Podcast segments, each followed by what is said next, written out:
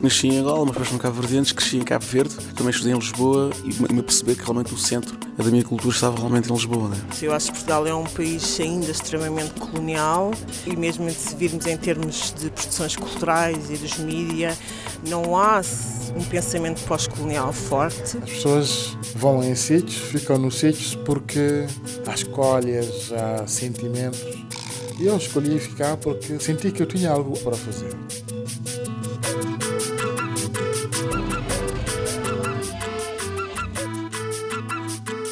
Rádio Afrolis, uma experiência africanizada de Lisboa. Olá, o meu nome é Carla Fernandes, bem-vindos a mais um programa da Rádio Afrolis, o audioblog onde podem saber mais sobre afrodescendentes a viver em Lisboa. Hoje temos uma convidada, Celeste Cambaza, é designer de moda porque foi cantora. Quando ouvirem o resto da entrevista vão perceber melhor o que estou a dizer. Atualmente ela é blogger, e fotógrafa, é uma fotógrafa que gosta de ser fotografada também. Saibam mais sobre esta jovem moçambicana que passou pelo Porto, Lisboa e agora vive em Estocolmo. E estranhamente, todas estas cidades fizeram com que Celeste fosse descobrindo cada vez mais facetas da sua identidade africana.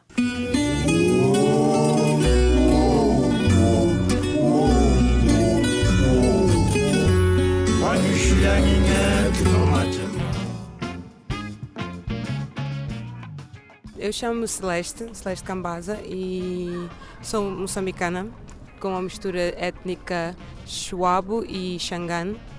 Como artista, tenho estado a trabalhar na área da moda, que é uma mistura de moda, moda corrente, moda comercial e, e arte, porque tem sempre um bocado de, da parte criativa e a parte uh, artística de ver e interpretar seja uma peça de roupa, por aí, vamos assim dizer.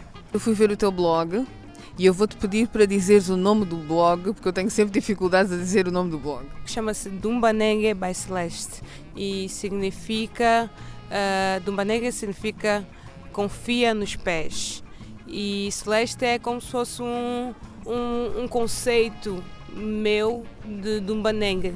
É como se fosse um, confiar no, no, no, meu próprio, uh, na, na, minha intuição, na, na, na, forma de ver as coisas, nas formas de interpretar, especialmente como vendo um, de uma base muito, com um fundamento muito ligado à moda, é como se fosse através desse canal onde eu vejo tudo.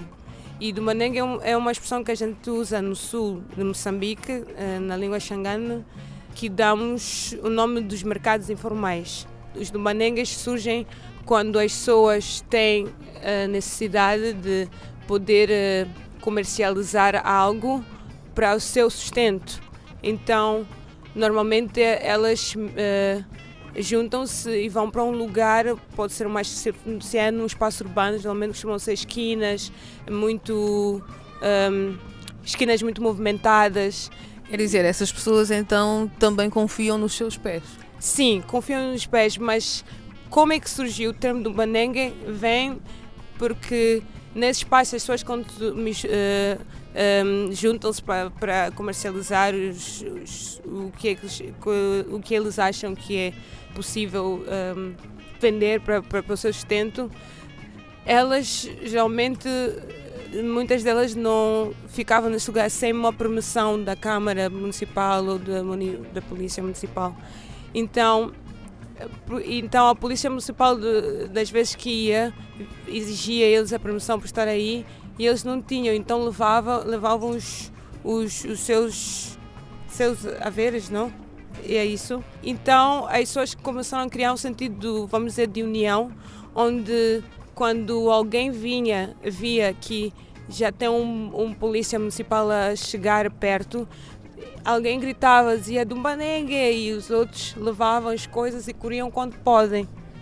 Então, então hoje em dia os Dumbanengues já estão um bocadinho, vamos dizer, já está, já está formalizado. Uh, não sei se acredito que ainda continua um bocado dessas situações, mas é um espaço, é como vamos dizer, como se fosse um shopping center na, aqui na, na, na, Europa, onde tu de um lado tens um senhor que está a vender pilhas, do outro lado tens a senhora que está a vender peixe, do outro lado estás a vender, tem uma senhora que está a vender lingeries e, e, e é mesmo um, é um mercado, um sim, mercado, é um mercado ambulante. É isso, vamos assim dizer, é isso.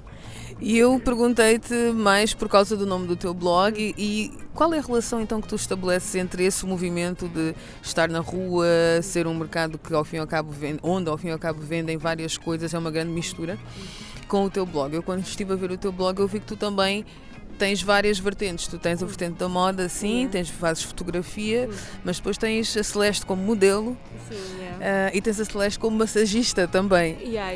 Então tens uma mistura grande. Sim, basicamente é essa, essa, essa mistura toda dessa diversidade que, que às vezes parece que não podem uh, misturar-se, mas que ao fim e ao cabo são serviços que existem na sociedade e é só uma. É, o do Maneng permite-me ter essa, essa agilidade de poder misturar essas vertentes todas. A minha forma de expressar e também forma de sustento e essas coisas todas. Tu és uma trabalhadora independente, então? Freelancer, vamos assim dizer.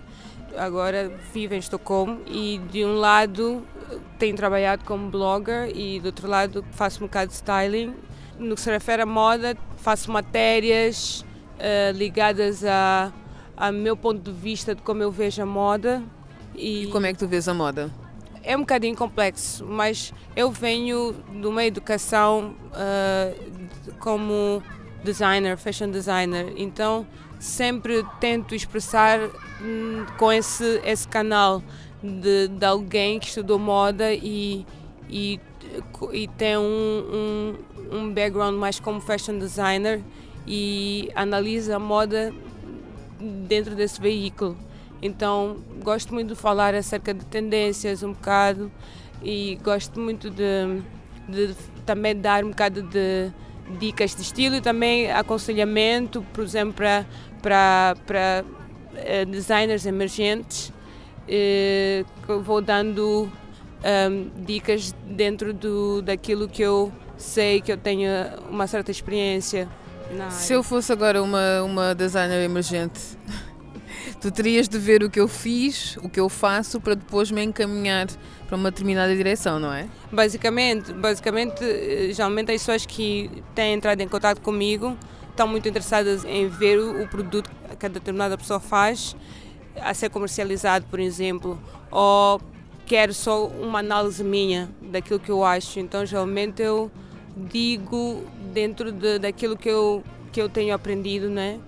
Se eu, se eu tenho que fazer uma análise da coleção ou da capacidade que o, que o, que o designer tem para melhorar, porque vamos dizer, para mim, daquilo que eu tenho aprendido, a indústria da moda é uma indústria, indústria delicada e a pessoa tem que estar sempre a atualizar-se e não só tenho aconselhado alguns designers moçambicanos e há uma demanda naquilo que eu vejo nos trabalhos deles no sentido de melhorar muito a qualidade da confeição, depois uh, desenvolver mais a parte criativa. Tu estudaste aqui moda. Foi o primeiro contacto com moda em termos mais profissionalizantes que tu tiveste ou já em Moçambique também tinhas uh, começado esse caminho? É assim, eu comecei primeiro. Um, eu comecei em Moçambique porque a moda veio ter comigo, vamos assim dizer, porque eu sempre fui, fui cantora, não é? Então como cantora sempre tinha aquela preocupação de poder eh, vestir, estar bem vestida no palco, quando vou atuar, essas coisas todas. E sempre tive uma certa admiração pelo, pela audiência. E depois pensei assim, olha, eu vou fazer uma mini coleção, uma feminina e masculina, e vou dar essa, vou pôr à disposição para, para essa audiência que vinha me acompanhar, tinha, uh, que acompanhava-me, né?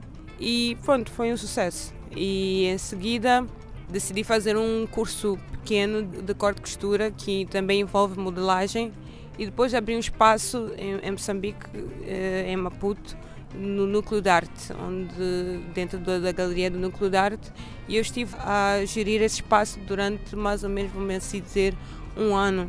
E depois, uh, nisso, surgiu uh, um convite para eu vir uh, ir à cidade de Porto para fazer um fazer parte de um workshop de, de, de, uma, de um curso de moda e depois quando cheguei lá mostrei interesse que eu também queria uh, estudar e, e vi as, uh, a capacidade que a escola tinha, essas coisas todas e, e foi aceite.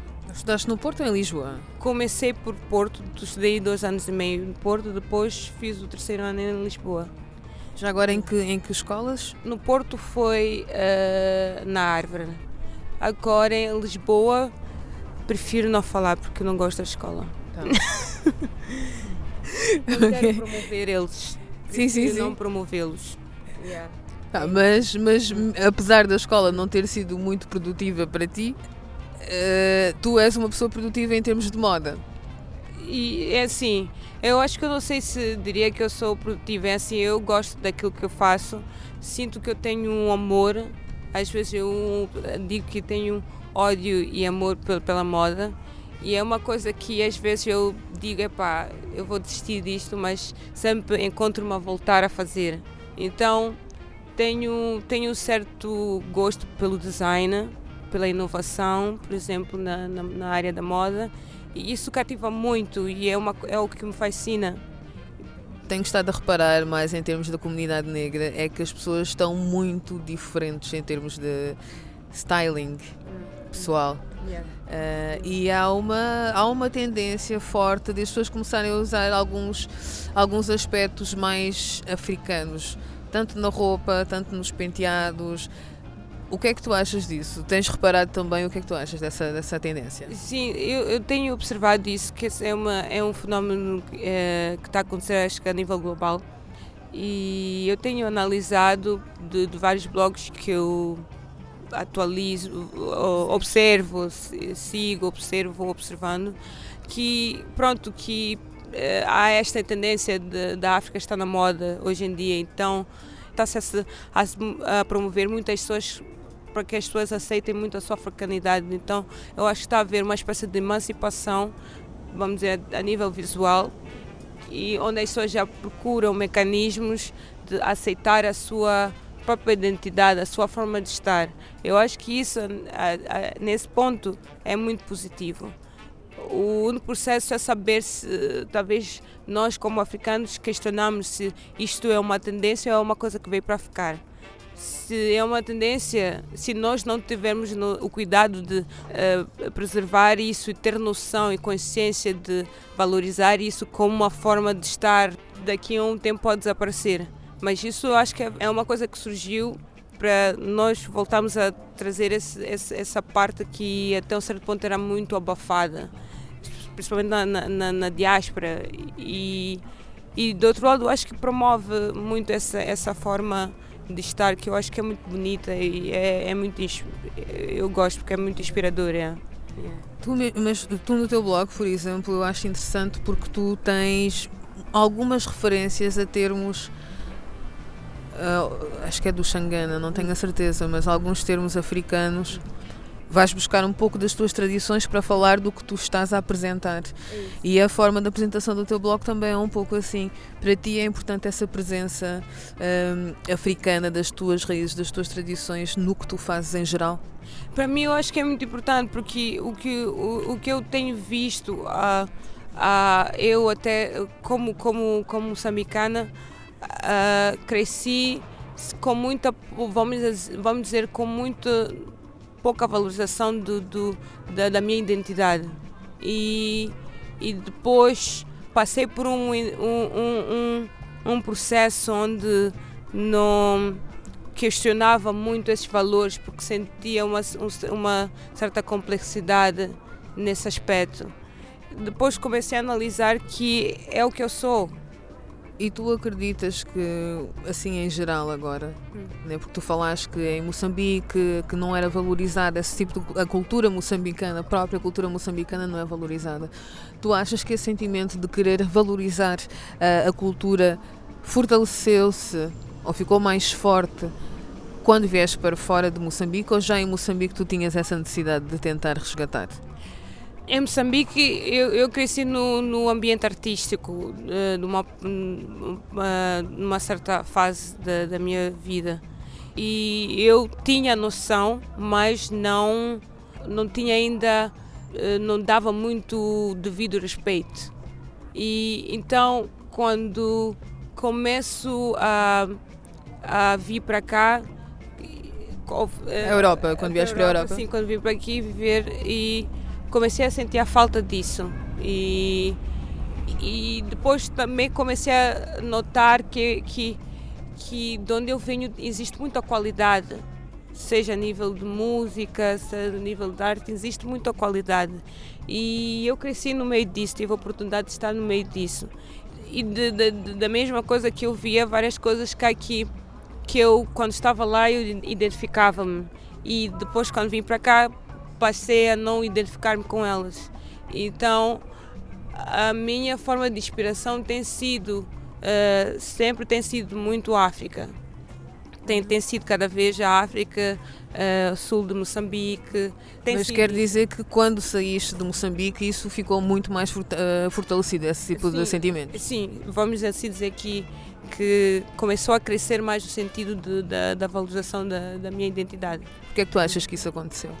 Porque, porque do outro lado, vamos assim dizer que, que uh, porque quem cresceu na Europa talvez não encontra o seu mecanismo, mas eu sinto-me numa posição, vamos dizer, privilegiada porque eu tenho isso tudo, então já está na hora de eu começar a falar dessa toda, toda essa informação que eu sempre obtive. Eu fiz esta pergunta porque eu tenho essa sensação que muitas pessoas, quando se afastam do, da fonte, é isso. não é? Yeah. Começam a valorizar mais Sim, ainda. É isso, é isso. Também, é, é, isso. Sim, tem a ver com isso, porque, porque esse, eh, quando estamos lá, às vezes estamos dentro do, do, daquele ambiente, não se faz notar, não, porque aquilo eh, estamos na essência.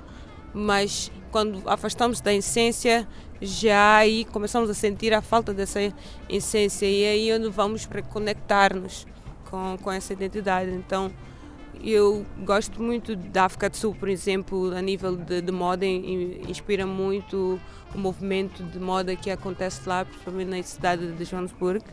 Tenho muitos bloggers que estou em contato, temos assim, assim projetos que estamos eh, interessados em, em pôr em prática tenho estado a fazer cada vez mais, mas como Moçambique tem blogs, tem, tem. E essa troca alimenta também sim. em termos de criatividade. Sim, sim, criatividade e essa experiência, essa troca de, de, de, experiência é muito importante. Se alguém quisesse ir ver o teu blog, por que é que a pessoa deveria ver o teu blog? Eu sempre tento, posso seguir, posso ver algo, mas tento sempre interpretar no meu ponto de vista. Então, de uma análise, uma opinião própria, vamos assim dizer. Seja de moda, um bocado de uh, ativismo, um bocado de, de, de lifestyle e, e, um bocadinho de, de mídia. É basicamente uma opinião própria. Yeah. E também porque tento promover também uma uh, valorizar mais a estética uh, africana, a forma de estar africana uh, e não só a nível de, de, de informação, eh, a nível de escrita, mas também visual. Então, pelo Instagram é, é fácil de notar isso e eu acho que é basicamente o que eu estou a tentar expressar.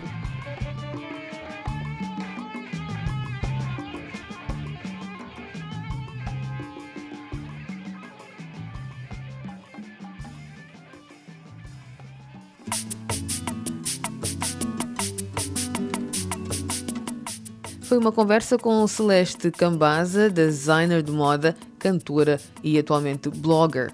O seu blog chama-se Dubanengue by Celeste. E ficamos por aqui. O meu nome é Carla Fernandes. Até à próxima.